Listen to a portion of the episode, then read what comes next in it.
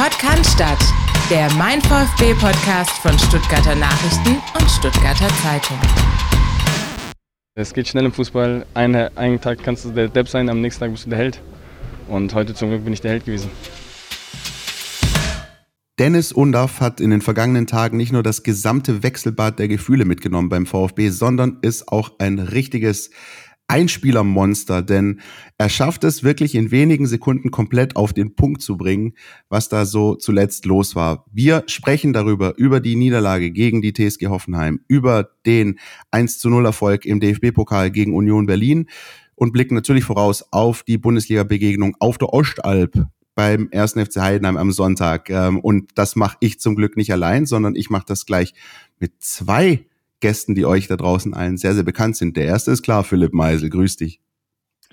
Grüße, Grüße gehen raus an euch und Grüße gehen rüber zum Felix, der sonst immer per Einspieler bei uns hier am Start ist. Aber weil wir die Lost Ostalb-Wochos haben, wie wir letzte Woche schon ausgerufen haben, ist er jetzt einfach mal hier in der ganzen Sendung mit dabei. Felix, grüß dich. Grüße zurück und jetzt müsst ihr euch mal eine ganze Folge aushalten, aber ich, ich, ich jag nicht so viele Daten rein heute. Aber wir lassen das immer mal wieder schön, schön einfließen und wir versprechen euch da draußen, wir machen hier eine launige äh, kleine Dreierrunde und versuchen euch so gut wie es geht durch all das mitzunehmen, was da zuletzt passiert ist. Und das war einiges, Philipp. Wollen wir es wie immer chronologisch abhandeln? Lass uns das gerne so machen. Vielleicht noch ein Satz vorneweg. Möglicherweise hört sich die Podcast-Folge diese Woche ein bisschen wilder an als sonst, weil wir remote aufnehmen. Das heißt, wir sind dezentral, jeder sitzt irgendwie zu Hause und Feiertag, Mittwochmittag ist gerade und das kann sein, dass unser Tool hier uns ein bisschen äh, ja, in die Quere kommt, aber wir hoffen es nicht. Insofern lasst loslegen. Chronologie, womit fangen wir an? Mit den Schwächen, die die TSG Hoffenheim beim VfB Stuttgart schonungslos aufgedeckt hat. Sollen wir so machen? Christian? Können wir. Und ähm, Felix, du bist wahrscheinlich bei beiden Spielen im Stadion auch gewesen, so wie ich dich kenne. Ähm, wie hast du den Samstagnachmittag wahrgenommen? Ja, ich hatte eigentlich schon eine große Vorfreude. Es ist jetzt logischerweise kein Derby, vielleicht aus Hoffenheimer Seite, aber jetzt aus unserer Seite nicht, sage ich mal. Trotzdem ist halt so ein bisschen Hitze schon immer drin, wenn es gegen Hoffenheim geht, so ein bisschen die Anfeindlichung auch drin. Und gegen die willst du, ich zumindest, kann ich für alle Fans sprechen, aber ich zumindest will gegen die auch mehr gewinnen als jetzt gegen Köln oder sowas zum Beispiel. Und deswegen tat es jetzt gerade gegen Hoffenheim weh zu verlieren und eben auf die Art und Weise zu verlieren, wo du eigentlich ja, ich sag mal, acht oder neun von zehn der Spiele mit dem Verlauf verlierst du nicht. Es war wieder so ein bisschen Throwback zur letzten Saison, ein bisschen Chancenwucher hier und da. Ähm, hat natürlich auch perfekt so ein bisschen in das Storytelling gepasst, dass jetzt gerade ein Gerassi weg ist und direkt brauchst du mal zwei, drei Schüsse mehr, dass ein Tor fällt. Aber alles kein, kein, kein Rückschlag. Und das hat man auch am Dienstag schon gesehen. Und passiert mal. Und irgendwann, dass die erste Pleite mal kommt, war auch klar. Jetzt waren sechs Sieger am Stück, das kann man sowieso noch ein paar Jahre lang feiern, glaube ich. Deswegen war es jetzt auch alles nicht so wild. Ich richte mich äh, nach euch. Und wir werden das chronologisch abhandeln, sprich erst Hoffenheim und dann Union. Und trotzdem, das nehme ich vorweg, ähm, kann man mittlerweile, vor allem rückblickend, ähm, die beiden Spiele, wie ich finde, gar nicht mal so getrennt voneinander betrachten, weil sich sehr, sehr viel in beiden Spielen gezeigt hat, im Negativen und im Positiven. Ähm, ich finde sogar und würde die These aufstellen, ähm, widersprecht mir gerne, das war eigentlich keine schlechte Leistung vom VfB. Oder andersrum formuliert, der VfB hat schon schlechtere Leistungen gezeigt, in denen er drei Punkte eingefahren hat diese Saison. Wie siehst du es, Philipp? Das ist korrekt. Das äh, sehe ich genauso. Ich sehe aber halt auch etwas, was man gerne übersehen hat bisher in diesem bisherigen Saisonverlauf, nämlich dass der VfB Stuttgart ein Thema hat bei Umschaltmomenten und zwar in die Defensive und er hat ein Thema bei 1 zu 1 äh, Innenverteidigung. Ja, also wenn, wenn die Innenverteidiger oder sagen wir mal die defensive Dreierreihe, ähm, Sagadu, Anton, äh, Roh auch jetzt gegen Hoffenheim, wenn die richtig Druck bekommen, dann sind die lange nicht so sattelfest, wie sie sonst immer wirken. Ja. Ähm, und diese, diese Schwächen, die hat sich Hoffenheim eben sehr zunutze gemacht. Ja. Ähm, man muss sich nur anschauen, äh, Roh bei zwei Gegentoren, äh, dicke Aktien drin, äh, weil die Anton äh, lässt sich an mehreren Szenen von dem Herrn Bayer ähm, lässt sich mit, mit, mit sich machen, was, was der möchte. Und das ist dann halt, äh, wenn der Gegner kommt mit einer gewissen Qualität, sehr schnell äh, von einer gewissen Tragweite. Und so war es einfach. Ja, also Materazzo hat das Spiel bekommen vom Matchplan her, das er wollte. Und das ist eigentlich das, was man dem VfB zum Vorwurf machen kann, finde ich. Ja, dass das ja schon im Vorfeld klar war, was sie für ein Spiel haben wollen. Exakt das ist es, Philipp. Exakt das ist es. Und das ist der einzige wirkliche Vorwurf, den man, finde ich, ähm, den, dem VfB am Samstag machen kann er ist den Hoffenheimern komplett ins offene Messer gelaufen. Und, ja. und, und zwar vor allem in der Anfangsphase. Ich hätte mir, und deswegen nehme ich es auch jetzt schon ein bisschen vorweg, ähm, das Unionsspiel, weil da finde ich, hat ein Lernprozess stattgefunden beim VfB. Was der VfB gegen Union am Anfang gemacht hat, ist, er hat einfach mal ruhig den Ball laufen lassen. Auch hinten Ruhe äh, am Ball gehabt, nicht gleich versucht, sozusagen mit, mit äh, mit, mit offenem Visier da drauf zu gehen. Und gegen Hoffenheim war mir das in den ersten Minuten zu wild. Es war sicher auch so eine Erfolgsserie geschuldet. Wenn du irgendwie ein paar Spiele hintereinander gewinnst, dann hast du natürlich auch eine breite Brust. Aber eigentlich war das ein bisschen, also das Spiel hat ja ausschließlich in der Hoffenheimer Hälfte stattgefunden. Die haben auch so hoch verteidigt, der VfB, dass die Hoffenheimer nur genau darauf gewartet haben. Die haben genau auf diese Situation gewartet, mit Bayer, mit Weghorst, mit Brümmel und haben genau das bekommen. Und dazu waren sie einfach auch noch ähm, wahnsinnig effektiv, haben halt die ersten zwei Dinge reingemacht, führen dann 2-0. Und nur so kannst du halt momentan offenbar gegen den VfB gewinnen. Also indem der VfB dir ins offene Messer läuft, du wahnsinnig effektiv bist und der VfB halt die Dinger verballert. Weil das ist leider halt am Samstag auch passiert, Felix. Und man muss halt auch sagen, dass Hoffenheim Union ja auch zwei ganz verschiedene Geschichten sind. So ein Negativlauf, Hoffenheim auch einen der besten Saisonstarts ihrer noch jungen Historie hingelegt. Auch eine Mannschaft, die jetzt jedes Auswärtsspiel gewonnen hat bisher, die kommen halt auch mit ein bisschen mehr Selbstbewusstsein und lassen vielleicht ein bisschen weniger mit sich machen als Union. Und Hoffenheim muss man auch sagen, wir hatten es jetzt am Samstag gesehen. Ähm, ich weiß, manche wollen es nicht hören oder manche interessieren diese Daten nicht. Ich finde es aber ganz spannend, vor allem die Expected Points und so Geschichten. Und da ist Hoffenheim auch aktuell der größte Überperformer. Also bei denen kann man, glaube ich, auch erwarten, dass sich das bald ein bisschen, bisschen wieder, wieder runterrechnet. 6,9 Punkte sind es gerade unter VfB. Ist sogar, ja, genau da, wo er hingehört. 0,87 Punkte, nicht mal einer überperformt. Wäre sogar Zweiter in der Tabelle, also sogar noch einen Platz gut gemacht. Und das, äh, ja, 3,78 zu 1,75 Expected äh, Goals in dem Spiel. Ähm, klar, ist ein bisschen hochgepusht, weil beide haben Elfmeter bekommen, das sind jeweils 0,77, aber der Abstand bleibt, bleibt ja trotzdem der gleiche. Ähm, da, da war schon deutlich mehr drin. Ich glaube, Hoffenheim kann sich da schon auch ein bisschen glücklich schätzen, haben auch unsere Statistik in Sachen Pfosten, Lattenschüsse ein bisschen hochgehoben. Also da passt halt auch der Lauf komplett rein, wie dann das Spiel auch für Hoffenheim gelaufen ist. Und zu diesen Daten passt halt auch komplett, dass Hoffenheim so eine Auswärtsmacht ist, weil sie ja genauso durch das, auch durch dieses Überperform, sie, sie brauchen nicht zwingend die Verantwortung fürs Spiel, die geben sie gerne ab und stechen dann rein, wenn sie sofort die Chance merken und sind halt einfach auch effizient, wie sie es halt eben am Samstag auch waren. Und so holst du halt in der Bundesliga Auswärtssiege, ne? An wen erinnert euch das? An den VfB in den vorangegangenen Spieltagen? Nee? Nee. An den ersten FC Union Berlin in der letzten Saison. das stimmt. Ja. Ähm, wo, wo, das, wobei die Unioner fast noch unverschämter waren. Ja. Die Unioner, die, die Unioner sind noch unverschämter, richtig, aber auch da kommt, also wenn wir jetzt eh schon dabei sind, hier Chronologien oder ja, wir vermischen so oder so. Also, ähm, die sind halt auch, ähm, also da kommt jetzt schon zum Tragen, was Felix gerade so an, in einem Halbsatz hat fallen lassen. Irgendwann rechnet sich halt dein Expected Points und Expected Goals Wert äh, wieder in die andere Richtung, sprich gleicht sich an. Ja? Also alles, was Überperformance war, kommt dann halt in anderer Form zurück. Und bei Union ist es gefühlt gerade so. So viel wie die letzte Saison mit 1-0, 2-1 gewonnen haben durch diese eine Glocke mehr, dieses rotzige Tor der Schlussphase, das sie halt erzielt haben, mehr als der Gegner. Genau das äh, ist jetzt gerade im Gegenteil bei ihnen der Fall. Ja. Es reicht oft einfach nur dieses eine Tor und sie stehen am Ende mit leeren Händen da. Und das ist äh, ja schon bitter für Union, für Hoffenheim wiederum. Ähm, da bin ich mal gespannt, ob das also Substanz hat, ja, ob, ob diese, diese Art und Weise, wie sie spielen, wie sie, wie sie gerade agieren, ob das wirklich Substanz hat, um sie länger als nur jetzt in den ersten zehn, knapp zehn Spieltagen der Bundesliga auf so eine Welle zu lupfen. Ja, weil ich glaube, nichts ist einfacher auf Sicht gesehen ähm, von der taktischen Herangehensweise an eine Mannschaft, äh, als eben genau das aufzunehmen ja, als Gegner, als Heimspielmannschaft. Wenn ich jetzt ein Heimspiel habe und ich weiß, Hoffenheim kommt zu mir, dann weiß ich ganz genau, äh, was die haben wollen.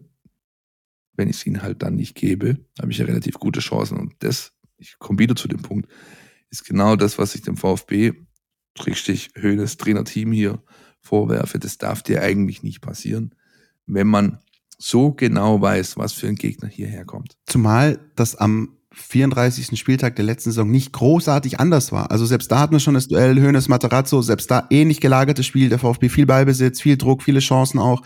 Und die Hoffenheimer kommen dann quasi in der zweiten Halbzeit einmal äh, vors Tor, sind eiskalt und holen dann den Punkt und, und klauen sich den Punkt. Und jetzt haben sie sich halt drei Punkte geklaut. Und trotzdem fand ich, ähm, gab es zwei Knackmomente in, in der Partie, die das durchaus hätten noch drehen können oder zumindest beim VfB für einen Punktgewinn äh, äh, so, oder zu einem Punktgewinn führen können. Das eine natürlich die Elfmeterszene, also Dennis Undaff, der schnell die Chance hat, ähm, den 1 zu 2 Anschlusstreffer zu erzielen.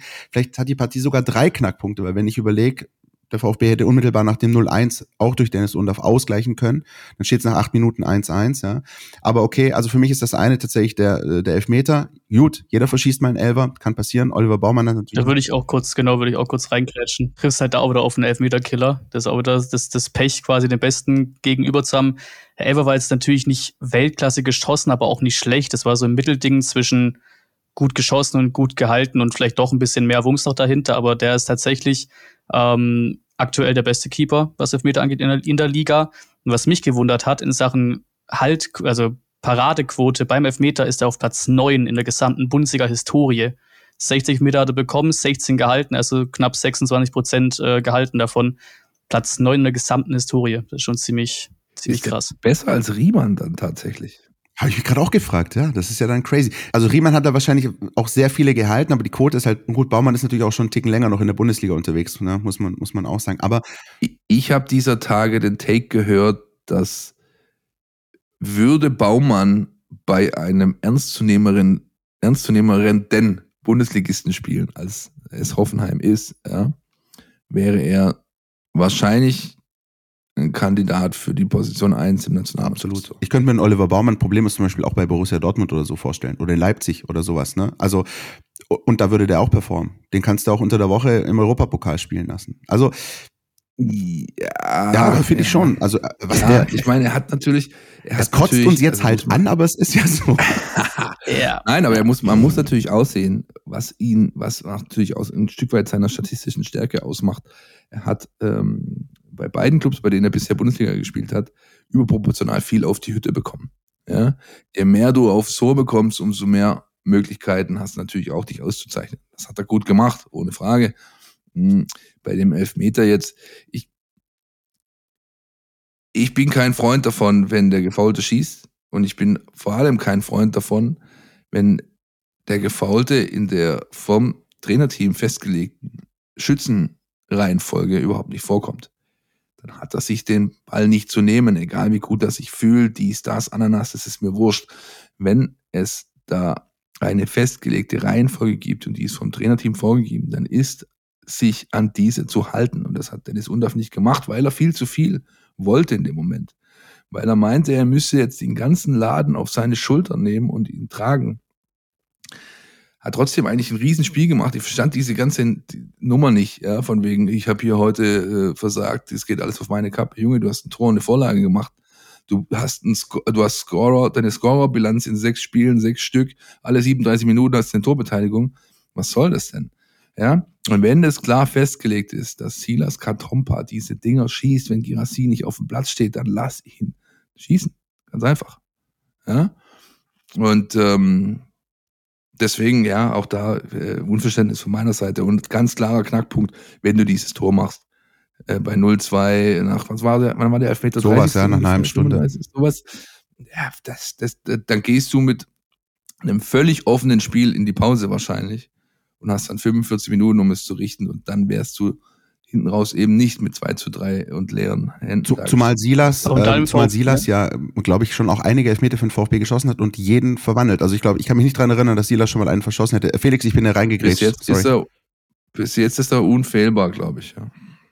Nee, also ich glaube, ich bin die auch ein bisschen reingekrätscht. Also, was ich dem VfB noch zugute halten will, auf jeden Fall als, als Empfinden, auch im Stadion das Empfinden, auch nach dem 3-1 natürlich maximal unglücklich, wie das gefallen ist. So, sag auch, in neun von zehn Fällen fliegt der Ball da an Anton halt irgendwie ins Aus und läuft ihm nicht perfekt in den Lauf und der klatscht dann auch das nicht so rein. Das ist übrigens mein zweiter Punkt. Das ist für mich der zweite Knackpunkt, Felix. Also das 1-3. Also der VfB ist drauf und dran. Du hast teilweise Situationen wie in einem Handballspiel, die, die Hoffenheimer, die nur im eigenen 16er sind. Du lässt den Ball rotieren, spielst dir Chancen, erzielst den Anschluss hast das Stadion wieder richtig mit dabei und dann kommt eben beim gefühlt einzigen äh, Ausflug der Hoffenheimer im zweiten Durchgang fällt halt das 1-3, was auch so nicht zwingend fallen muss. Ich weiß nicht, ob du da den X-Goals-Wert hast, aber da stehst du auch im Stadion und denkst dir so, dass der das, der da jetzt reingeht, schon wieder mit dem Innenpfosten. Und das war halt, glaube ich, der Killer. Das war das eine Tor zu viel, ähm, was nicht hätte fallen dürfen, weil sonst hätte der VfB safe mindestens einen Punkt geholt. Ja, wobei ich da, wie gesagt, sagen muss, dass ich selbst da danach noch das Gefühl hatte, da geht noch komplett alles. So, ich glaube, spätestens, ich glaube, wurde spätestens da eingehaucht oder frühestens da eingehaucht, als man noch mit einer roten Karte und 2-0 hinten Dortmund noch einen Punkt abge abgenommen hat. Das ist so ein neues Empfinden, finde ich zumindest auch im Stadion, ja, dass richtig. immer was geht. So, dann fällt es Tor für Tor halt noch zum 1 zu 3, egal das zweite Feld. Und dann waren noch 15 Minuten Zeit eigentlich. Also der, der Glaube ist immer da. Also für mich aktuell kannst du gefühlt auch mit 0 zu 3 zur Halbzeit hinten liegen und ich hake das Spiel noch nicht ab. Also das ist auf jeden Fall auch was, was Neues, was da ja irgendwie eingehaucht wurde unter Hönes. Ja, zumal äh, Felix Zweier irgendwie hinten raus dann. Er nach den Worten sucht doch jetzt. Bisschen, ja, ich suche such nach den Worten, um nicht justiziabel zu werden. Ja. Ähm, äh, nachdem er 90 Minuten lang Grütze gepfiffen hat, dann gedacht, komm, ich lass mal noch äh, fünf, sechs, ach, vielleicht noch sieben Minuten nachspielen. Ja, vielleicht machen sie doch noch das Tor und ich bin rehabilitiert und bin aus der Scheißnummer raus, weil er ganz genau wusste, was er da für eine, äh, für eine Leistung bisher hingelegt hat in den 90 Minuten zuvor.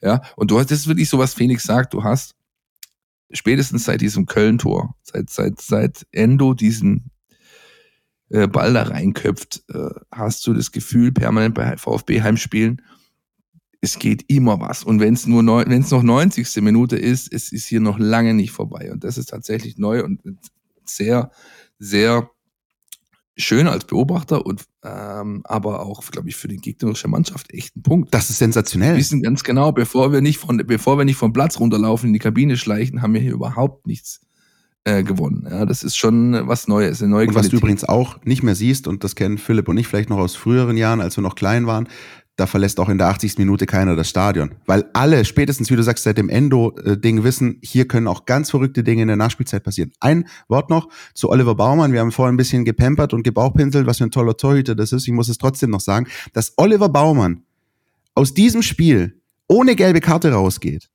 Das ist, also Leute, der muss normalerweise schon für den Elfer eine gelbe kriegen. Also wenn man konsequent ist, ja. Roh hat auch für den Elfer eine gelbe gekriegt, also kannst du eigentlich Oliver Baumann ähm, auch für den Elfer eine gelbe geben, aber mal abgesehen davon, dass das so 96 Minuten durchgezogen werden kann, ohne eine gelbe Karte, das ist, also da fällt mir jegliches Verständnis und das ging ja bei den Hoffenheimern. Ich glaube, die, äh, die Freunde vom Vertikalpass haben gesagt, Theaterspielgruppe Hoffenheim, das hat mir ehrlich gesagt ganz gut gefallen.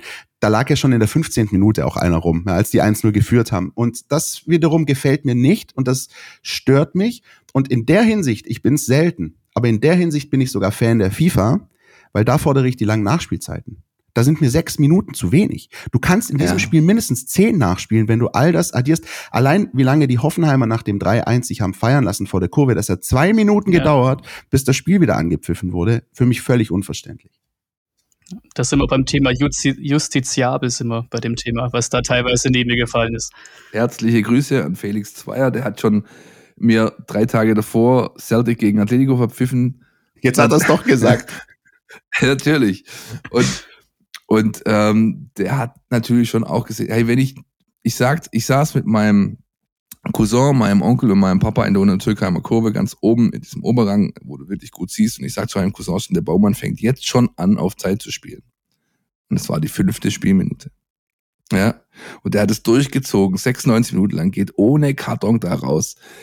Es ist unfassbar. Mehmet Scholl hätte gesagt, die TSG Hoffenheim hat sich wund gelegen. Ja, und so war es wirklich. Das muss ich halt als Schiedsrichter, muss ich das konsequenter ahnen. Genau, und das hat jetzt aber für mich auch nichts nur mit Felix Zweier oder sonst wem zu tun, sondern was, was ich zum Beispiel mal gerne sehen würde, ich würde mal gerne sehen, ist mir aber noch nie unter die Augen gekommen, dass ein Torwart, wenn er das komplett durchzieht, auch mal gelb-rot kriegt. Also, dass er mal, weil habt ihr schon mal erlebt, ganz oft kriegt ein Torwart die gelbe für Zeitspiel. Habt ihr schon mal gesehen, dass wenn er das weitermacht, dass er dann gelb-rot kriegt? Ich nicht. Da könntest du mal einen Präzedenzfall schaffen, ganz ehrlich. Und, und äh, in meinen Augen, also was, was äh, Sportsfreund Baumann am Samstag abgezogen hat, war für mich die Spitze des Eisbergs, dass er das alles quasi ad absurdum geführt. Da muss ich was ändern in meinen Augen.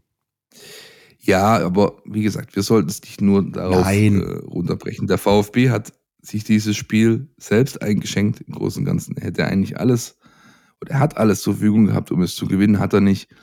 Ähm, abhaken, weitermachen. Ich glaube, und da kommen wir jetzt eigentlich schon äh, zum Union-Block. Ich glaube, äh, dieses Spiel hat dann wenige Tage später bewiesen, warum man sich gar nicht so sehr ärgern sollte über diese Niederlage gegen Hoffenheim. Denn die Reaktion, die kam, die ist aussagekräftiger als diese Niederlage. Du hast es gerade angesprochen, hier auf unserem äh, klugen Zettel steht, warum man sich nicht zu sehr ärgern sollte. Ich gebe die Antwort einfach mal äh, ganz lapidar und sag, schauen Sie auf die Tabelle, meine Damen und Herren. Die Werbung. Ihr wisst ja, Freitag ab 1 macht jeder seins. Aber bevor ihr ins Wochenende geht, müsst ihr noch eine Sache erledigen. Eure Mails checken und den Mein VfB Newsletter lesen.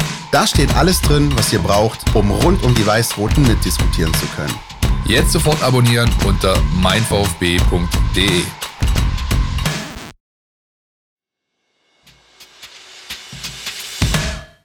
Ein erfreuliches Spiel äh, steht hier. War das Fazit nach der Partie äh, VfB Stuttgart gegen 1. FC Union Berlin, Berlin. Von wem denn, Christian? Ja, das ist das Verrückte. Also wenn ich euch jetzt drei Antwortmöglichkeiten geben würde, äh, würdet ihr sicher nicht draufkommen. Deswegen nehme ich es vorweg. Also VfB Stuttgart gegen Union Berlin. DFB-Pokal, zweite Runde. Der VfB gewinnt das Spiel 1-0. Und für wen war es hinterher ein erfreuliches Spiel? Ja, für Urs Fischer, den Trainer der Unioner. Das hat er nämlich bei den Kollegen von Sky am Mikro gesagt. Und ich habe kurz also habe mir kurz überlegt, okay, aber das, also sagen wir es mal so, denen muss es gerade wirklich schlecht gehen, wenn, wenn sowas für sie schon ein erfreuliches Spiel ist, weil auch das war, finde ich, von Union sehr, sehr wenig, Felix. Was kannst du sagen zu dem Spiel? Ja, die wollten, die wollten da recht wenig. Böse Zungen würden jetzt sagen, der hat sich gefreut, weil es für ihn vielleicht bald vorbei ist mit der Truppe aktuell. So ein bisschen wie der Haussegen da schief liegt bei Union. Und da muss ich auch sagen, aus VfB-Sicht tut das auch nicht unbedingt weh oder andersrum, es tut sehr gut, mal gegen Union gewonnen zu haben, auch zweimal am Stück gewonnen zu haben. Und ja, das Spiel war, war eher für uns erfreulich, wobei erfreulich eigentlich vor allem finde ich einfach wegen Weiterkommen. Spiel selbst war jetzt tatsächlich, also das erste Mal bin ich wieder rausgelaufen auf dem Stadion seit langem mit dem Gefühl von, yo, hier wurde einfach ein Job erledigt. So keine Höhepunkte, keine Tiefpunkte, hier wurde ein Job erledigt. Pokal, zweite Runde, mal ein bisschen eklig, 1-0, reicht um weiterzukommen, aber jetzt nichts nichts Überspektakuläres. Ich glaube, viel mehr als das eine Tor, vielleicht auch ein zweites machen können, war da, war da auch nicht, auch nicht drin von den, von den Chancen her. Deswegen durch lockere, so wie, so wie es auch angesetzt ist. Ein Dienstagabend, 18 Uhr gegen Union. Da willst du halt weiterkommen. Hütte ausverkauft, was schon mal schön war. Stimmung war gut. Aber auch nicht, nicht, nicht viel mehr Höhepunkt, sag ich mal. Seriosität ist das Wort, das Felix gerade gesucht hat, glaube ich. Ja.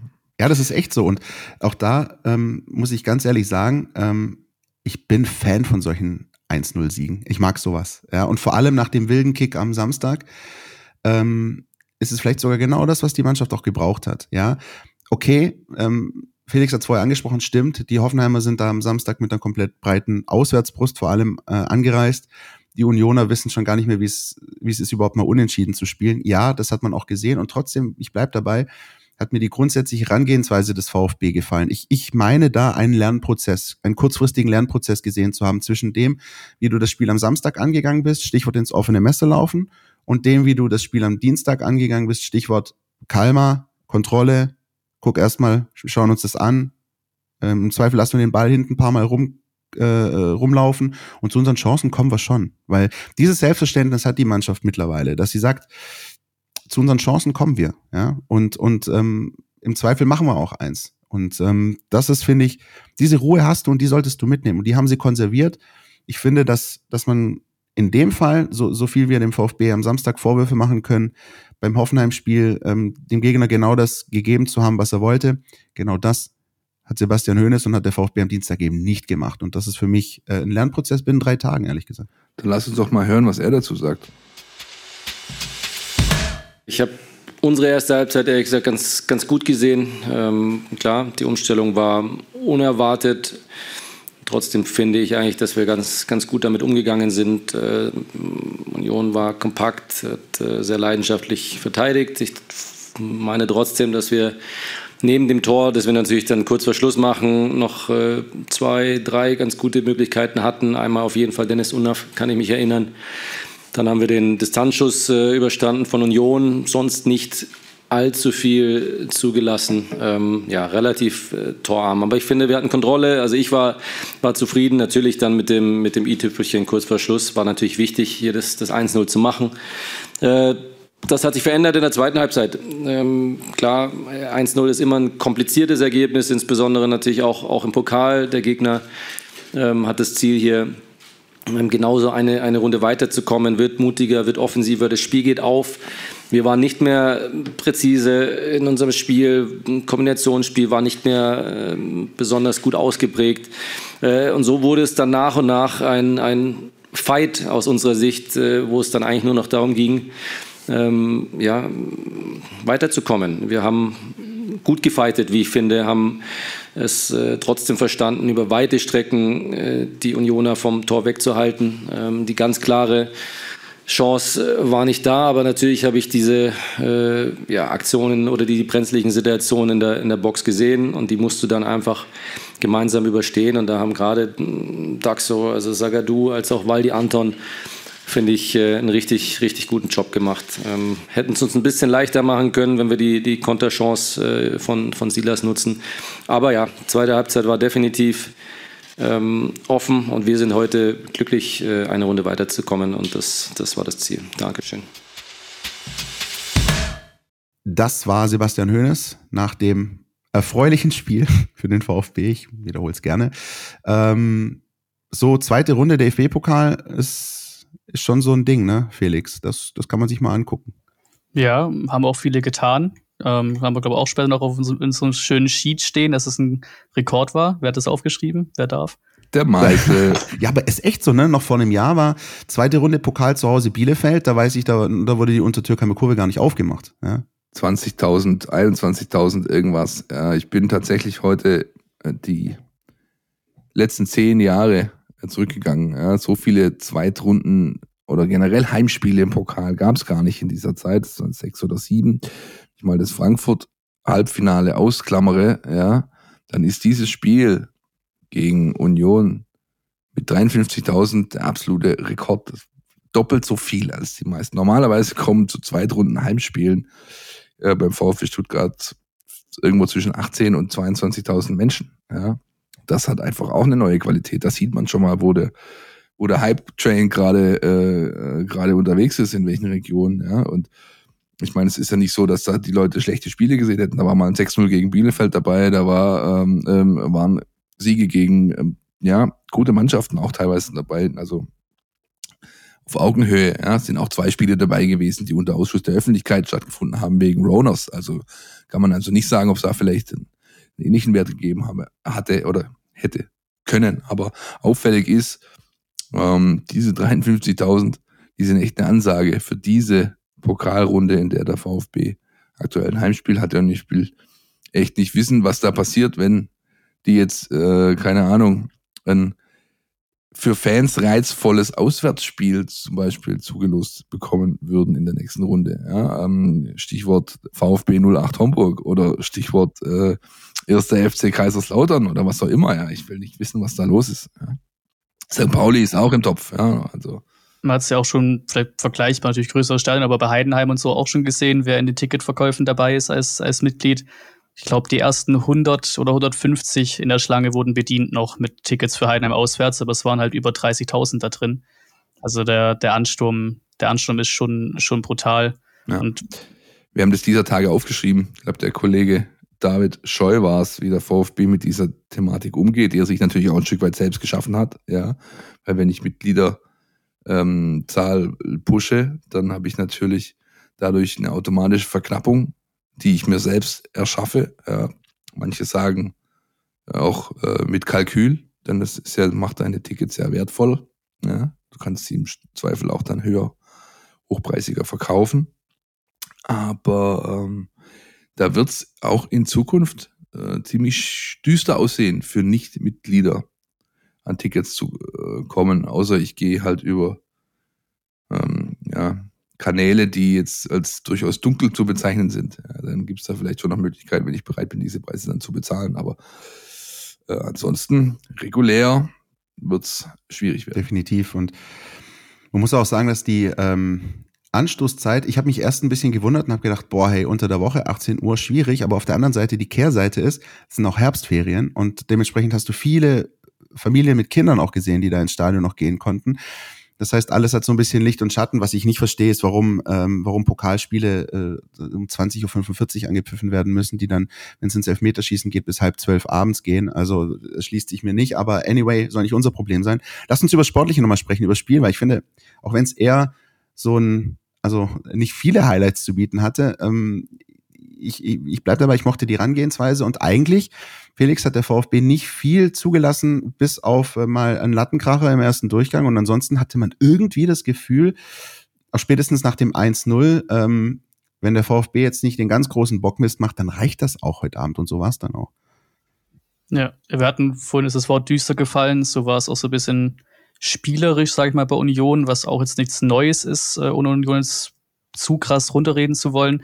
Äh, beim Lattenschuss fand ich, war aber der typische Arroganz fast bei mir in der Kurve festzustellen, weil Spiel war jetzt nicht so, nicht so hochglanz in Sachen Angriff, Angriffe bisher. Nimmt er sich den Ball, sagt, ja komm, schieß halt. Und dann haut er das Ding auf einmal an die Latte. Vor allem schön fahren vor dir, das heißt, du siehst teilweise gar nicht, wo der Ball landet. an, die, an die Latte das Ding. Und das, das, das Undaf-Ding war natürlich auch perfekter Zeitpunkt. Kurz vor der Halbzeit. Ähm, davor will ich gar nicht sagen, was es Unvermögen war oder irgendwie keine Kaltschnelligkeit, es war einfach nur Pech, wie der Ball da an den Pfosten gerollt ist bei der ersten Exakt, Chance. War, war nur Pech. Deswegen umso schöner, ja, umso schöner für Undaf und hat es vorhin auch angesprochen, der muss jetzt, also er muss jetzt wirklich nicht so tun, als müsste er Nummer eins Girassi schultern, muss er nicht. Finde auch, keine Ahnung, es geht gar nicht darum, dass er der Ersatz ist oder so, sondern VfB hat einfach aktuell zwei absolute Top-Stürmer vorne drin, wenn die beide, beide verletzungsfrei sind und auf jetzt ja auch sieben Pflichtspiele, fünf Tore, zwei Vorlagen der hat, der hat sich überhaupt von nichts zu grämen. Und eins noch, das ist, war bei Hoffenheim so, war gegen Union auch schon so, ganze Saison schon so, was ich auch sehr schön finde, weil man auch, auch da einfach düstere Zeit, düsterere Zeiten erlebt. Der VfB spielt halt Gegner her in Sachen Ballbesitz, in Sachen Passquote liegen wir 88 Prozent wieder bei, bei, beim Unionsspiel. Bei Hoffenheim waren es, glaube ich, auch ähnlich. Hoffenheim waren dreimal so viele Pässe gespielt, gegen Union waren es doppelt so viele Pässe. Und das sieht dann einfach alles auch gut aus. Das ist nicht planlos, das ist auch einfach sicher gespielt. Bei uns in den Noten waren ja auch Zagadou und die Abwehr vor allem sehr stark gegen Union bewertet worden, auch zu Recht. Da ist einfach jeder, überall ist eine Sicherheit da, auch beim Keeper. Wenn der einen Ball irgendwie schräg hingespielt bekommt, bin ich mir trotzdem sicher, der spielt den Ball wieder schön nach vorne und nicht einfach blind irgendwo auf die Tribüne, auf die Tribüne rechts raus. Und so kann man einfach Spiele wirklich aktuell, wirklich, was das angeht, spielerisch auch einfach nur genießen. War übrigens gegen Hoffenheim auch äh, zu sehen in der Schlussphase. Ja. Es wurde komplett der spielerische Ansatz gewählt. Nichts mit äh, lange Naht, Englisch nach vorne und wir stellen irgendwie einen Innenverteidiger nach vorne rein oder sonst was. Nee, sie haben das wirklich so versucht, ähm, ist ihnen hoch anzurechnen, auch wenn es nicht geklappt hat. Ich muss, bei dem Schuss von Leiduni, musste ich spontan an eine Geschichte denken, die mir mein Vater äh, seit Jahrzehnten immer erzählt. Der hatte mal früher ein Spiel verloren, so geht die Geschichte, ich weiß, ich kann es ja nicht nachprüfen mit dem TSV Ensing gegen was ich wen, wo eben auch so ein Schuss ähm, getätigt wurde von der gegnerischen Mannschaft. Es war kein Tor, weil Latte und er ist abgeprallt. Und der Schiedsrichter hat gepfiffen und hat es gewertet mit der Begründung, dieser Schuss hat ein Tor verdient. und das wurde gezählt und so haben die das Spiel verloren. Ich Zu, zum Glück ist das im DFB-Pokal nicht möglich, sowas. Meine Güte. Aber ja, das, das, das ist, ähm, und tatsächlich reden wir hier über die gefährlichste Aktion, die die Union hatte. Und das war halt einfach ein, ein Sonntagsschuss am Dienstagabend. Und ähm, was mir also ehrlich gesagt, Christian, die gefährlichste Union, die, äh, die gefährlichste Aktion, die Union hatte, war, äh, als Kalle Stenzel David Behren, äh, den, Kollegen Kevin Behrens beinahe auf die Tatanbahn geschickt hat. Ja, die Kreuzbinder hätte ich gern danach gesehen, ne, so wie der da rausgerutscht ja. Und ja, wer hat diesen Clip heute Morgen schon wieder Ja, wir haben, wir haben ihn, glaube ich, schon ein paar Mal gesehen. Aber zum Glück ist natürlich nichts passiert. Ja. Ne? Das müssen wir, ist, ist, Nein, aber natürlich. dennoch, ja, zweite Runde DFB-Pokal ist auch so ein Pascal Stenzel-Ding, wer sich daran erinnert. Felix hat gesagt, letztes Jahr gegen Bielefeld hat er auch schön einen aus der Distanz reingehämmert. Das ist schon gut. Und was mir halt auch noch gefallen hat, weil Felix auch gerade gesagt hat, Kontrolle, ähm, es gab irgendwann eine Phase am Dienstagabend, weiß nicht, so 85. Minute oder so. Da hat der VfB gefühlt, gefühlt fünf Minuten den Ball zirkulieren lassen. Ja, daraus ist jetzt, es waren keine fünf Minuten, lass es anderthalb gewesen sein oder zwei. Aber ähm, da ist jetzt keine Großchance für den VfB daraus entstanden. Aber in dem Fall ist halt einfach die, die einfache Pep Guardiola-Rechnung. Solange du den Ball hast, kannst du kein Tor kriegen. Und wenn du 1-0 führst und du hast den Ball, dann kann dir nichts passieren. Und genau das haben sie am Ende halt gemacht. Und das, das fand ich tatsächlich gut. Und ja, Einsch ja, Einschränkung. aber da waren schon, ja, ich fand, da waren schon wilde Phasen dabei. das stimmt, Halbzeit, ja. Die du eigentlich kontrollierter hättest spielen müssen. Aber ja. ich finde, sie haben sich irgendwann im Laufe des zweiten Durchgangs auch genau darauf besonnen und das ein bisschen konsolidiert. Das stimmt. Ein paar wilde Phasen waren dabei. Das ist ja. richtig. Ja, ja. Hat auch Hönes moniert. Also, ich habe das On-Field-Interview gesehen, ähm, kurz bevor dieser Basile-Typ äh, ihn Fragen gestellt hat, ob sich äh, Dennis Unter verkleiden darf am Abend oder sonst was, keine Ahnung. Ging es tatsächlich noch ums Sportliche. Und da gab es äh, dann schon klare Aussagen dazu vom Trainer. Und das ist nicht von der Hand zu weisen, dass man das, wenn wir hier von einer neuen Seriosität sprechen und von Reifeprozessen, dann kann man dieses Spiel anders gestalten gegen eine Mannschaft, die so sehr mit sich selbst beschäftigt ist, wie es Union gerade ist.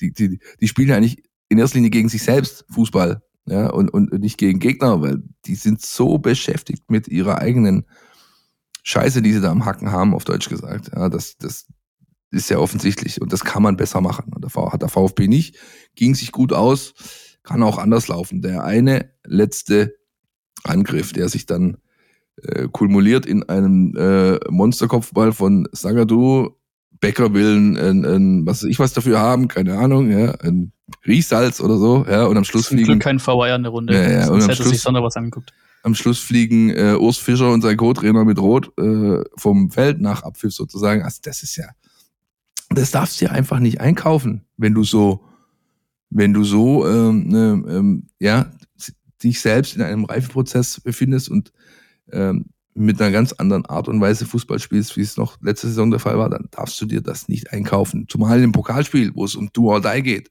Ja, dann spiel das bitte besser. In der zweiten Halbzeit hat der VfB nicht geschafft, auch wenn er Phasen drin hatte, die Christian zu Recht erwähnt hat, die dann ähm, sehr gut ausgesehen haben. Ja, aber prinzipiell musst du da einfach einen Deckel drauf machen. Du spielst mit 2 zu 0 das Ding nach Hause, das stimmt natürlich. Solange es 1-0 steht. Das war das, was er am Leben gehalten hat. Genau, und, und solange es 1-0 steht, kann natürlich immer was Wildes passieren. So, da weißt du nie. Und für meine tatsächlich Einschub auch noch, ähm, für mein äh, Gefühl hatte Union ein bisschen viele Standards im zweiten Durchgang vor allem. Da gab es schon einige Ecken, Freistöße. Da kann natürlich immer dir irgendeiner reinrutschen, aber gut, wir haben das schon auch da haben sie die Qualität nicht mehr. Letztes Jahr eine der besten Standardmannschaften gewesen mit Freiburg. Ja, diese Saison nichts mehr. Ja, das ist schon abgefahren und das sind ja die gleichen Leute, die da auf dem Platz Plus, stehen. Der VfB hat Alexander Nübel, das haben wir, glaube ich, beim letzten Bundesligaspiel bei Union schon besprochen. Der VfB hat äh, dann Axel Sagadou, dessen äh, Kopfball-Verteidigungsaktion ich mir gerne einrahmen lassen würde manchmal.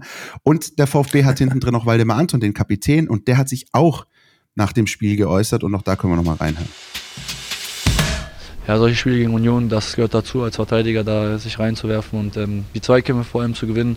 Ich glaube, das ist ähm, ein sehr großes äh, Spiel von Union, viele lange Bälle, viele zweite Bälle und das haben wir heute sehr gut gemacht, ähm, viele zweite Bälle bekommen und das war eigentlich so ein bisschen der Schlüssel im Spiel und das haben wir über weite Strecken sehr, sehr gut gemacht. Ja, und äh, stehen dann als verdienter Sieger oder gehen als verdienter Sieger dann vom Platz. Das war der Capitano des VfB und ähm, hat es angesprochen, Defensivleistung. Das heißt, man hat tatsächlich gewusst, ähm, was da kommt mit Union. Und eben vorne das eine Tor gemacht. Und ähm, umso besser. Wir haben Dennis Undaff am Anfang der Folge gehört. Ne? Mal bist du der Depp, mal bist du der Held. Und man muss da wirklich auch einschränkend sagen, ja, ein Elver verschossen gegen Hoffenheim. Ja, das passiert mal die eine oder andere Chance liegen lassen. Aber am Ende, und auch das zeichnet den Stürmer aus, die beiden Tore, die er macht, also das 2-3 gegen Hoffenheim und das 1-0 gegen Union, waren klassische Tore nach dem Motto, da muss ein Stürmer stehen und dann macht dann rein. Ne? Und das waren genau beide Tore. Kannst du hinterher kannst sagen, wahrscheinlich XG-Wert wahrscheinlich, weiß nicht, Felix, 170 oder so, aber, ähm, aber, ja, aber es sind einfach Tore nach dem, nach dem Motto, da hat ein Stürmer zu stehen und dann macht er entweder den Kopfball gegen Hoffenheim oder eben den Abstauber gegen Union rein und so gewinnst du dann halt Spiele. Deswegen, ich hoffe, dass Dennis Undaff äh, weiß, was er hier am VfB hat. Der VfB weiß, was er an Dennis Undaff hat. Das ist schon sehr gut. Wollen wir mal noch ein paar Zahlen äh, zum Abschluss hier droppen? Gerne. Wann geht's weiter? Wie viel wurde verdient? Wie viel Kohle kann man noch verdienen? Felix, jetzt darfst du dich einmal fühlen wie der DFB-Justiziar vor der Auslosung. Wann findet die nächste Runde statt? Wann ist die Auslosung? Ähm, und warum geht's nach Homburg?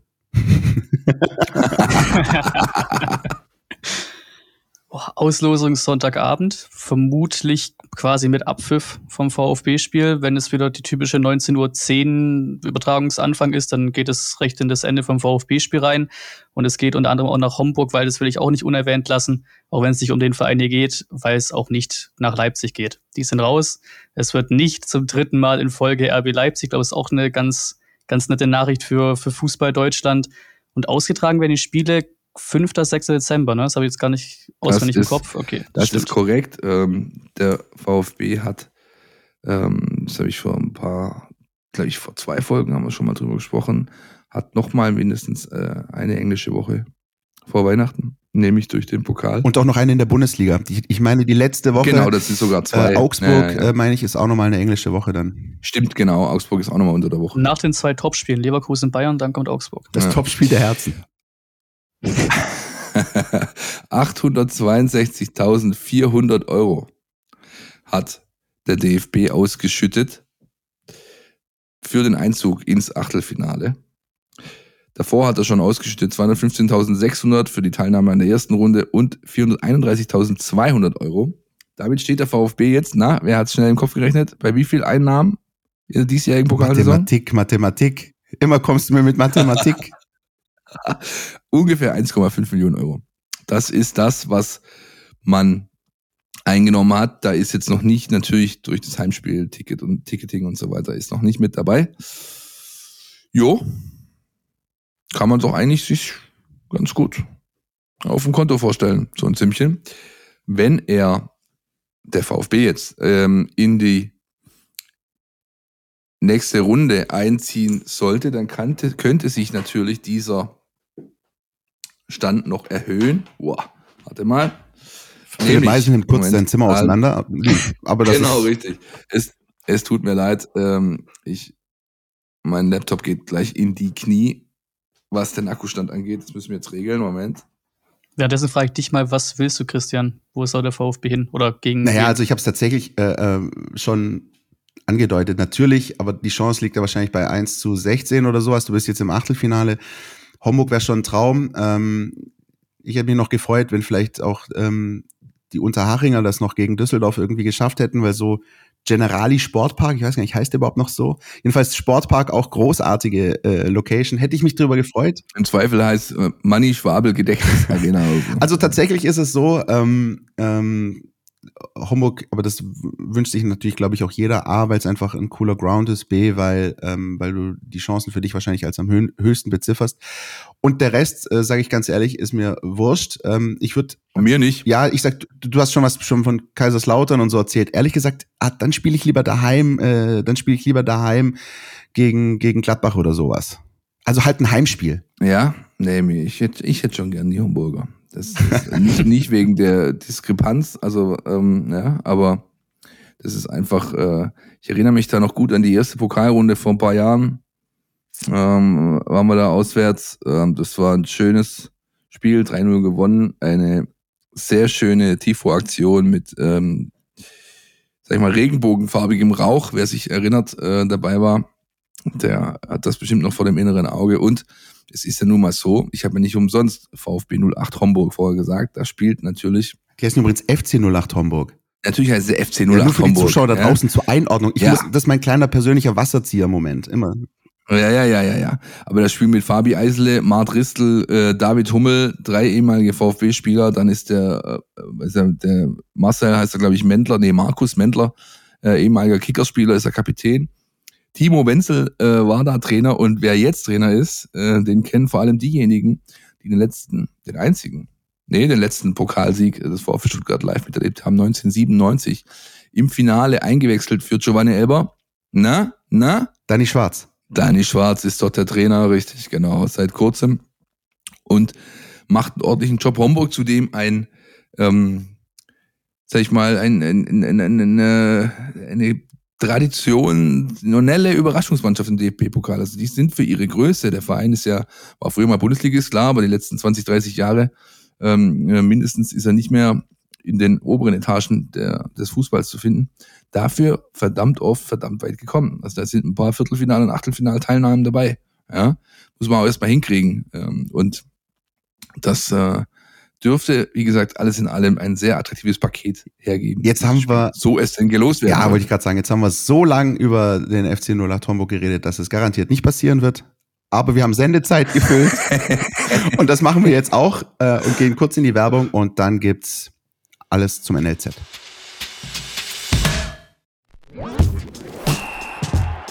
Du willst nicht nur jede Woche den Podcast hören, sondern zu jeder Zeit voll über den VfB Stuttgart informiert sein?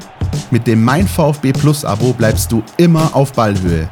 Erhalte Zugriff auf das Matchcenter, Live-Ticker, multimediale Inhalte und vieles mehr.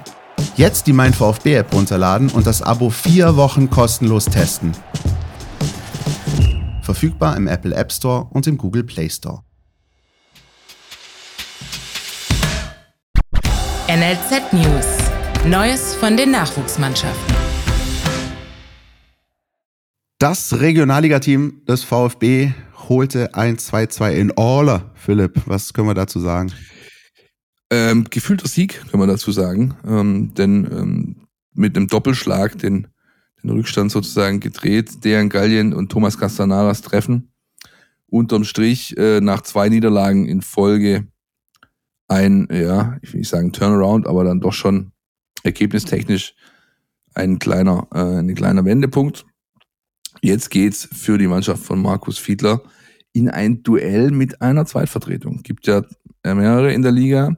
SG Eintracht Frankfurt 2 kommt am Samstag 14 Uhr nach Stuttgart. Leider ohne den Sportkameraden Futkeo, den hätte ich gern gesehen.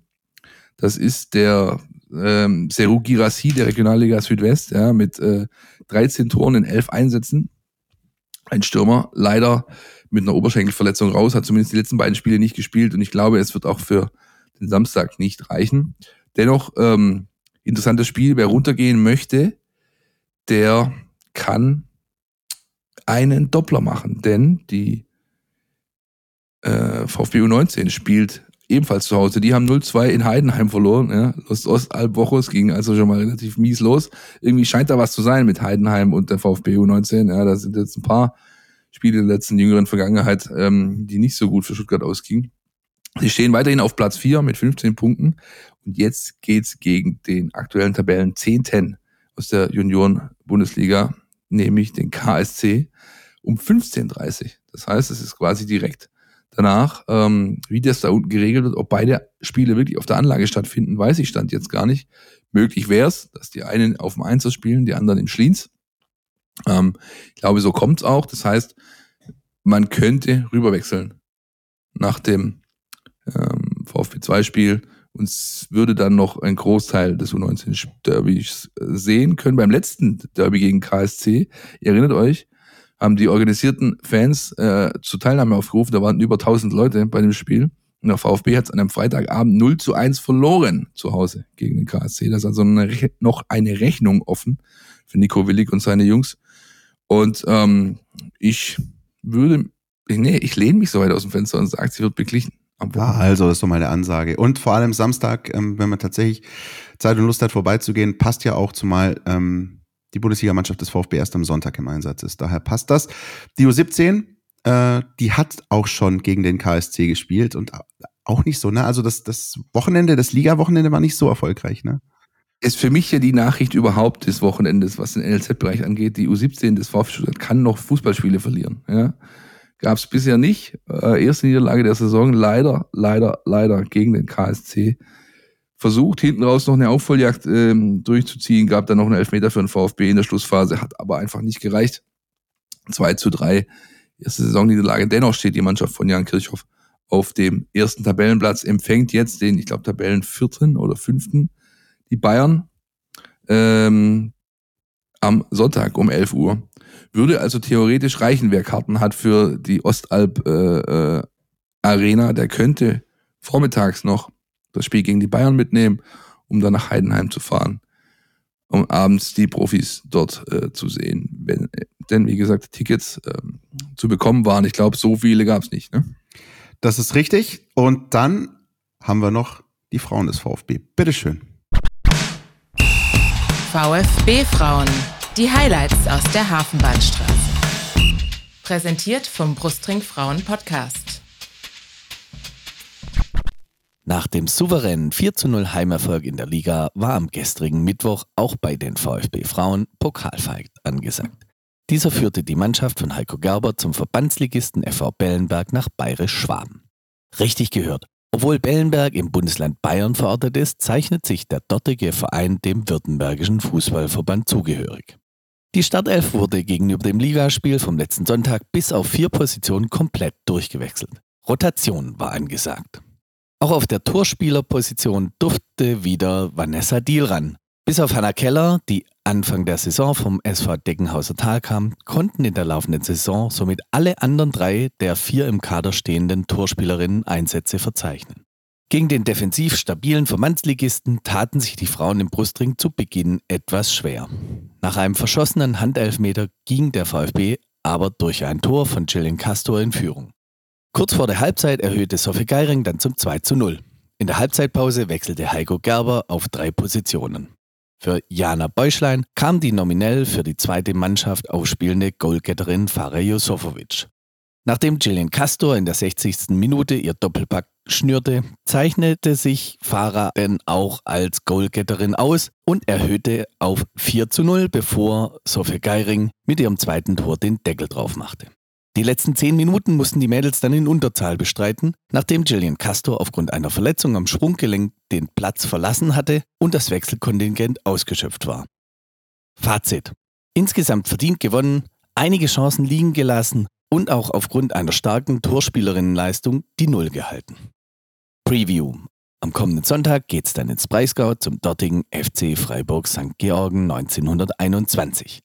Bei diesem hat man in der letzten Saison die ersten Punkte liegen lassen. Die Mannschaft ist also gewarnt, das Spiel nicht auf die leichte Schulter zu nehmen. Vielen Dank an die Kolleginnen und Kollegen vom Brustring Frauen Podcast. Und damit sind wir beim Ausblick auf das Bundesligaspiel des VfB Stuttgart. Sonntag 17.30 Uhr, Ostalb Arena in Heidenheim, wie es der Philipp vorher so schön gesagt hat. Ähm, Felix, was schmeißen uns die Zahlen, Daten, Fakten raus zum nächsten Bundesliga-Gegner des VfB? Tatsächlich einiges, auch wenn es äh, doch eine frische Mannschaft in der Bundesliga ist. Das ist auch immer das Interessante daran, auf jeden Fall Nummer eins. Erstes Mal eine Bundesliga gegen Heidenheim. Gab schon fünf Spiele insgesamt, aber halt noch unterklassig zweite Liga, zwei VfB-Sieger, ein Remis, einmal Heidenheim. Ähm, ich glaube, den Aufstieg erinnern wir uns alle dran, wie das Heidenheim geschafft hat. Nachspielzeit in Regensburg, das HSV-Drama in 2000 müsste es gewesen sein. Ähm, dazu auf dem Trainerposten eine absolute Legende, muss man ja so, so gestehen, einfach 16 Jahre dort, von der vierten in die erste Liga hoch. Ich glaube, irgendwo stand das, glaube ich, auch mit dabei, dass in der Zeit von Frank Schmidt bei Heidenheim im VfB, glaube 19 Trainer beschäftigt wurden. Der absolute Wahnsinn. Und der Saisonstart ist eigentlich auch vollkommen in Ordnung. Sieben Punkte aus neun Spielen, ordentlichen Start hingelegt eigentlich. Der achtbare und eben auch hochverdiente Punkt beim BVB zum Beispiel haben wahrscheinlich die meisten im Kopf. Und bei uns gibt es zwar keinen in Sachen Ex-Spieler, also keinen Ex-Heidenheim beim VfB im Kader, zumindest nach meiner kurzen Recherche nicht, aber es gibt einige von Heidenheim bei uns. Kevin Müller, der Keeper, hatte eine Zeit beim VfB 2. Ähm, natürlich auch einige halt noch ein bisschen tiefer in der Jugend, die jetzt nicht so bekannt sind, aber Sidi Yayu war mal bei U16 beim VfB, Kevin Sessa war in der Jugend vom VfB und auch Elidon Kenai war bei der U17 ähm, vom VfB. Bevor ich mit den ganz großen äh, Zahlen komme, was ich auch noch, was mir auch noch aufgefallen ist, gerade gerade eingefallen ist noch zum Thema Pokalauslosung während Heidenheim. Das letzte Mal müsste zumindest ein gutes Oben gewesen sein. Das letzte Mal, dass man es auch parallel hatte, hat der VfB in Bochum gewonnen und hat dann zeitgleich die Pokalpartie zu Hause gegen Frankfurt ausgelost bekommen. Das ist richtig. Das war damals das erste Bundesliga-Wochenende mit Sebastian Hoeneß auswärts in Bochum und ähm, gleichzeitig, glaube ich, irgendwie Nachspielzeit im Ruhrstadion und Pokal-Halbfinalauslosung. Ähm, das war schon verrückt. Zu Frank Schmidt ähm, kann ich auf jeden Fall auch eins noch sagen, ich meine, ich mache da keinen Hehl draus, ich hege gewisse Sympathien auch für den ersten FC Heidenheim, sprich, ich drücke den tatsächlich eigentlich äh, in 32 von 34 Bundesligaspielen die Daumen, äh, ausgenommen sind äh, die zwei gegen den VfB. Ähm, ich, ich finde das äh, ganz bemerkenswert, was da geleistet wurde. Und Frank Schmidt ist auch ein ganz besonderer Typ. Und ich glaube, nur als solcher Trainer kannst du das auch so schaffen, in deinem Ort ähm, den Verein so nach oben zu bringen. Und ich lege jedem ans Herz, wer es noch nicht getan hat, ähm, die ähm, Doku ist jetzt bei The Zone mittlerweile auch abrufbar, meine ich. Trainer heißt die von Aljoscha Pause. Das ist eine Langzeit-Doku gewesen. Da wurden drei Trainer über mehrere Jahre begleitet und einer von diesen dreien ist Frank Schmidt. Und ähm, ist für mich eine der besten Sportdokus, äh, die ich gesehen habe. Ähm, die ist wirklich toll und schon zehn Jahre alt. Das heißt, die spielt im Jahr 2013, wenn ich richtig bin, da haben die Heidenheimer noch in der dritten Liga gespielt. Und da sieht man einen etwas jüngeren Frank Schmidt. Und wenn man diesen Frank Schmidt da sieht, dann weiß man, warum er da ist, wo er ist und warum, ähm, warum man ihm oder anders gesagt, warum es Spieler beim ersten FC Heidenheim gibt, die ihm offenbar auch an den Lippen hängen, weil er weiß es, ähm, eine Mannschaft zu begeistern. Ähm, ich werd, ich weiß ganz genau, da gibt es noch eine Szene aus dieser Doku. Ähm, äh, die Heidenheimer verpassen am letzten Drittligaspieltag äh, den Sprung in die Aufstiegsrelegation, verharren also noch ein weiteres Jahr in der dritten Liga und dann stellt er sich hinterher hin, in die Kabine Totenstille, keiner will was sagen und, und äh, er steht da und sagt, Leute, das ist nicht so gelaufen, wie wir es uns gewünscht haben, aber das ist der Fußball, das ist der Sport, das ist das Leben. Fast schon philosophisch. Äh, ganz, ganz, ganz bemerkenswert. Also jeden, der es noch nicht gesehen hat, äh, Sendetipp an der Stelle von mir, Trainer, ich meine mittlerweile bei, bei The Zone abrufbar. Und dann versteht man dieses Phänomen Frank Schmidt beim ersten FC Heidenheim.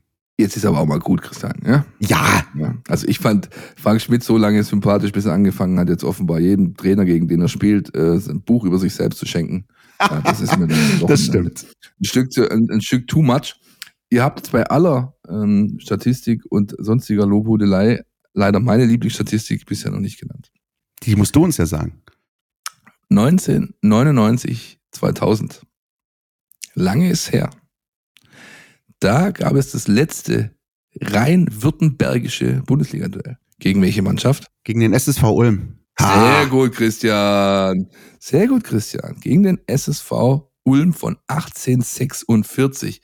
Und jetzt als Icing on the Cake Zusatzfrage, wer war der Trainer des SSV Ulm in dieser Saison? Martin Andermann. Felix ist zu jung, der kann. Wow, Pavlic, stark. Ja. Unvorbereitet. Du könntest ja fast auf YouTube beim äh, äh, Trainerraten gegen mich antreten. Sollen wir das mal machen? Ja, wir, können wir uns überlegen, ja. Da, da, da, erinnere ich mich noch gut dran. Ähm, auch äh, die, die Ulmer in der Bundesliga war ja auch eine sensationelle Geschichte. Ne? Es war eine sensationelle Geschichte. Der, der, äh, der Höhenflug und Absturz des SSV. Skandal! Ulm, der sie, der sie wirklich 20 Jahre gekostet hat. Die kommen ja jetzt erst wieder so langsam, aber sicher im Profifußball an. Ja, spielen eine ganz solide Drittligasaison aktuell. Haben ähm, natürlich tolle Fans hinter sich, das hatten sie schon immer. Und ähm, ja, bleiben da hoffentlich erstmal, ohne weiter runter wieder abzuschmieren. Ähm, aber das war ein, ein, eine tolle Saison damals. So Leute wie Sascha Rösler haben da beispielsweise gespielt. Ähm, phänomenale Geschichte. Auch, ich erinnere mich ähm, auch, dass das Auswärtsspiel im Donaustadion bei klirrender Kälte im tiefsten Winter ja, in Ulm ja, stattgefunden ja, hat. Ja, auf Knüppelhart, das war eigentlich unbespielbar. Also das, das war, das war einfach ein Beton, ja, ein tiefgefrorener Platz, ja.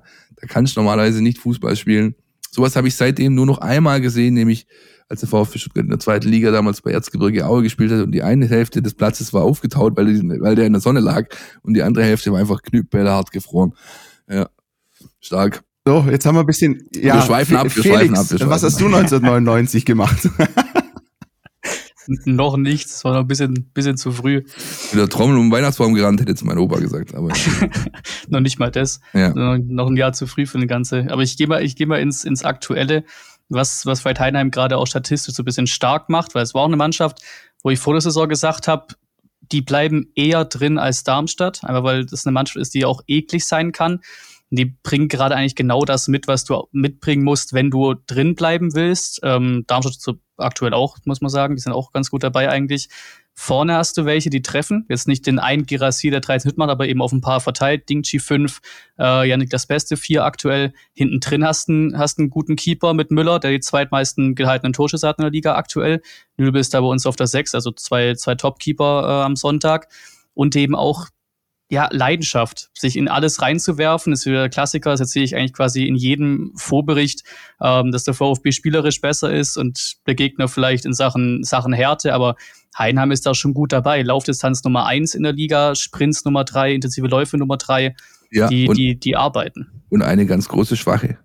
Na, welche? Ja, das ist, also ich habe die Spiele jetzt ähm, zu Großteilen gesehen, die kriegen viele, viele Eckballgegentore, ne? Nicht richtig. Erstens das, ja, aber ähm, bei den äh, Main Stats äh, zu bleiben, die Felix gerade gedroppt hat, Zweikampfschwäche. Es gibt kaum eine Mannschaft, die schwächer ist im Zweikampf, nur 46 Prozent roundabout gewonnen von Heidenheim. Das ist ganz schön wenig. Zumal für eine Mannschaft, die über den Kampf kommt. Ja. ja.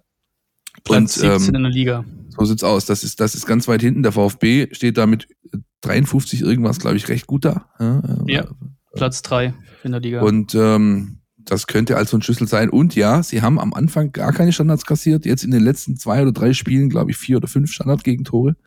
Auch da äh, könnte ein Schlüssel liegen. und Felix hat es gerade gesagt, die stehen ja eigentlich verhältnismäßig für einen Aufsteiger sehr, sehr ordentlich da. Sieben Punkte. Und trotzdem hatten die schon zwei Heimspiele, wo sie eine 2-0-Führung weggegeben haben. Das erste Heimspiel gegen Hoffenheim, 2-0 geführt. Auch da übrigens Jan-Niklas Beste, ein Elfer noch verschossen ähm, zwischendrin. Und dann dreht Hoffenheim das zum 2-3. Und das letzte Heimspiel der Heidenheimer fand ich ganz wild. Da führen sie nach 20 Minuten 2-0 gegen Augsburg und verlieren dann 2-5 und, und, und brechen auseinander und keiner weiß so wirklich warum. Zumindest konnten sich die Spieler nicht so wirklich erklären. Das heißt, sie haben sieben Punkte, aber eigentlich hätten sie auch schon ein paar mehr haben können, weil eigentlich, ehrlich gesagt, wenn du als Aufsteiger zu Hause 2-0 führst, dann solltest du da punkten, wenn du drin bleiben willst. Ähm, das, müssen sie sich sicher ankreiden lassen.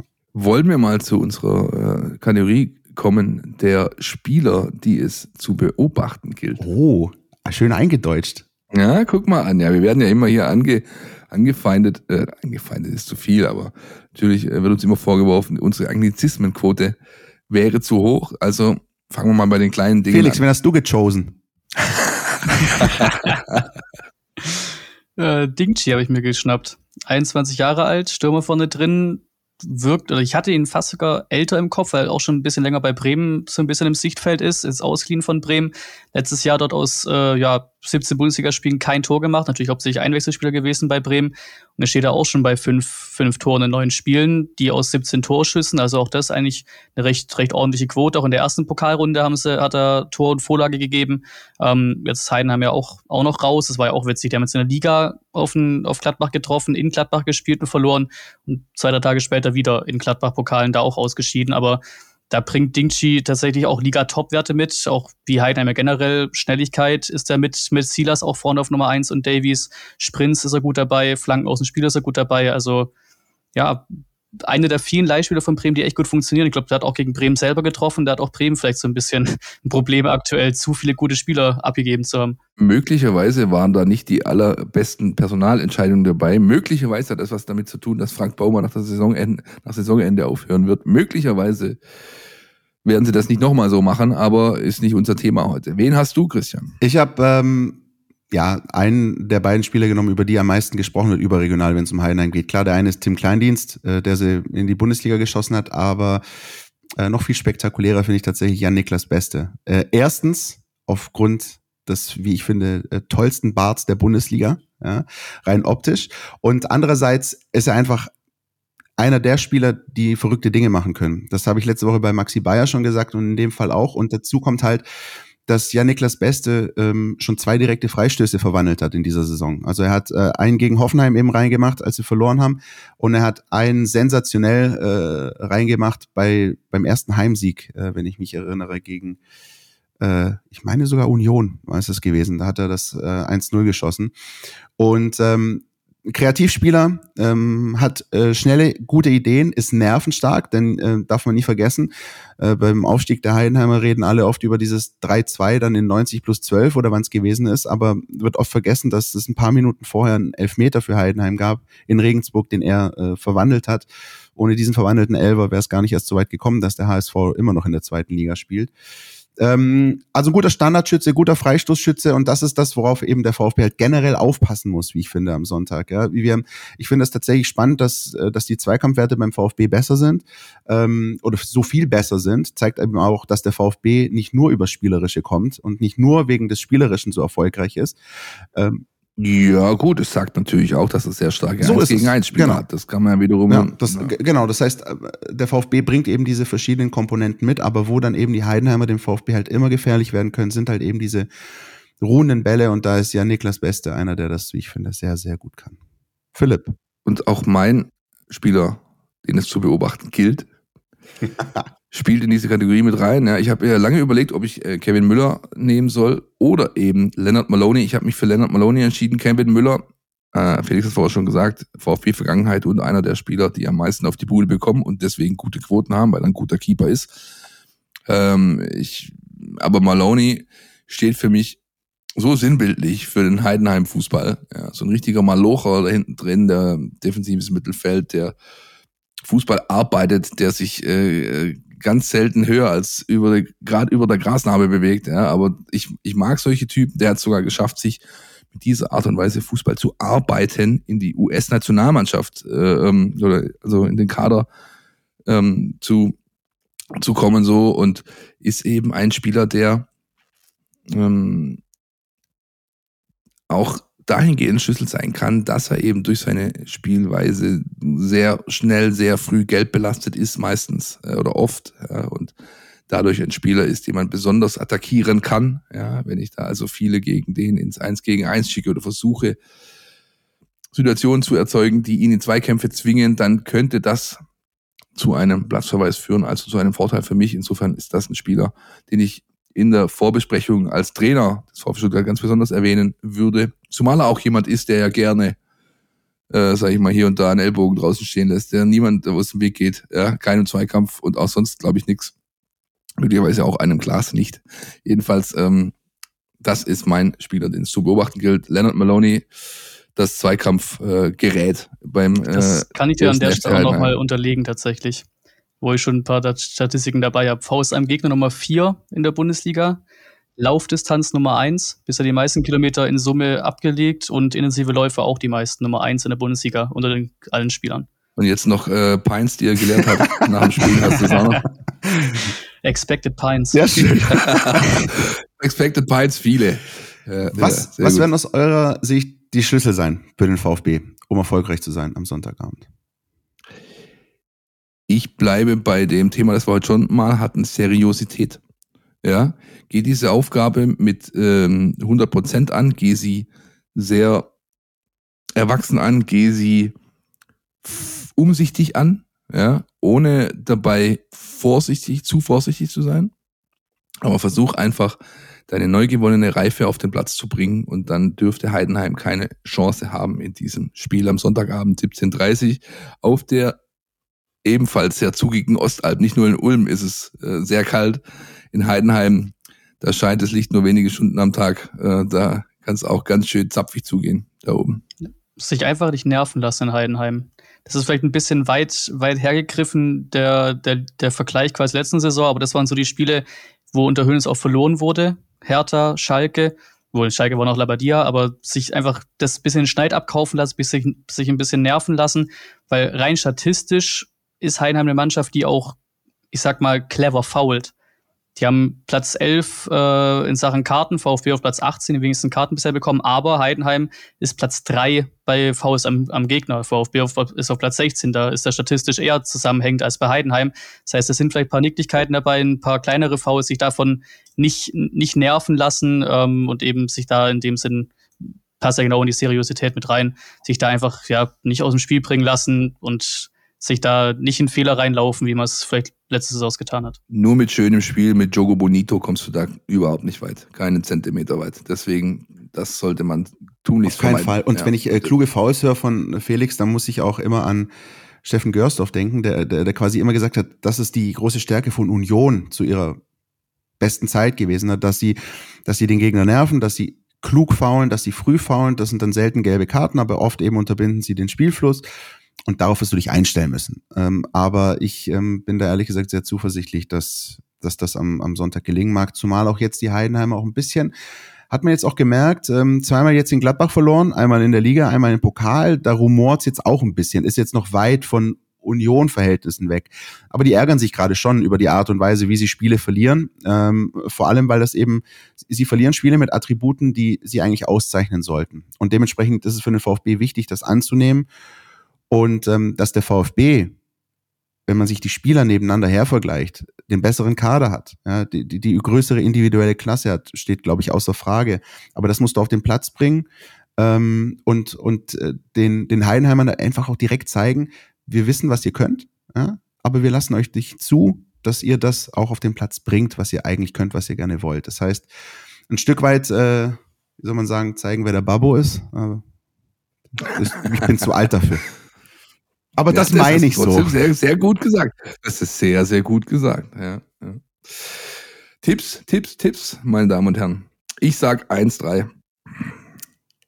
Ich sag 0-1. Oh, Nochmal. Leg ich ein, ich lege einen drauf, 0-2. Aber ich spüre Optimismus. Gut. Ein klein wenig, offenbar, ja. Ja, das sind ja auch Spieler auf dem Zettel auch schon vor der Saison, auch ohne den grandiosen Saisonstart, wie auch Darmstadt das Heimspiel zum Beispiel, wo du drauf guckst und sagst Aufsteiger, klar aus, ist aber Aufsteiger, da musst oder darfst du zumindest nicht verlieren, wenn du in der Liga was zu melden haben willst. Das ist doch eine schöne runde Nummer, Klammer, Endzitat. Ich würde sagen, wir schließen das ganze Thema heute ab. Diese Sendung, auf der wir auf drei Spiele geblickt haben, haben wir schon lange nicht mehr gehabt, glaube ich. Drei Spiele in einer einer Podcast-Sendung und haben jetzt noch ein kleines Highlight für euch. Christian, haben wir, wann haben wir das letzte Mal äh, angedeutet, dass da im November noch was kommt? Ja, ich meine, es war so vor zwei, drei Wochen oder so. Da haben wir irgendwie gesagt, du, im, im November, da könnte es was geben. Äh, und da können wir jetzt schon ein bisschen mehr dazu sagen. Wenn ihr diesen Podcast hört, dann findet ihr in der Mein VfB App zeitgleich auch eine Anmeldemaske. Da könnt ihr euch anmelden, könnt euch äh, für das Event einen Platz sichern. Am 20. November, das ist ein Montag, in der Länderspielpause, die bald kommt, werden wir zum ersten Mal nach über 260 Folgen Podcast eine Folge live aufnehmen. Live heißt vor Publikum.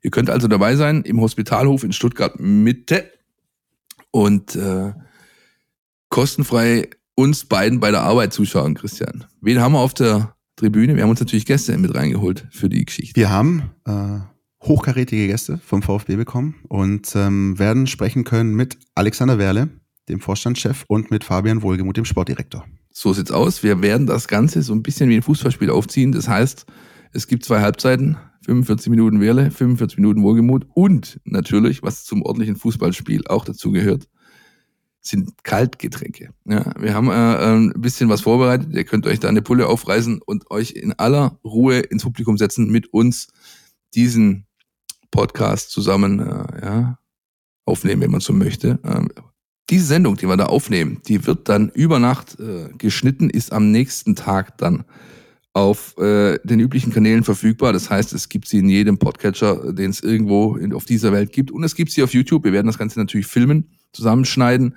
und dann euch zur Verfügung stellen. Das heißt, auch die, die keinen Platz bekommen, das ist relativ begrenzt. Das sind nur eine, ja, wir wissen es nicht ganz genau, so ungefähr 120, 130 Plätze haben wir zur Verfügung.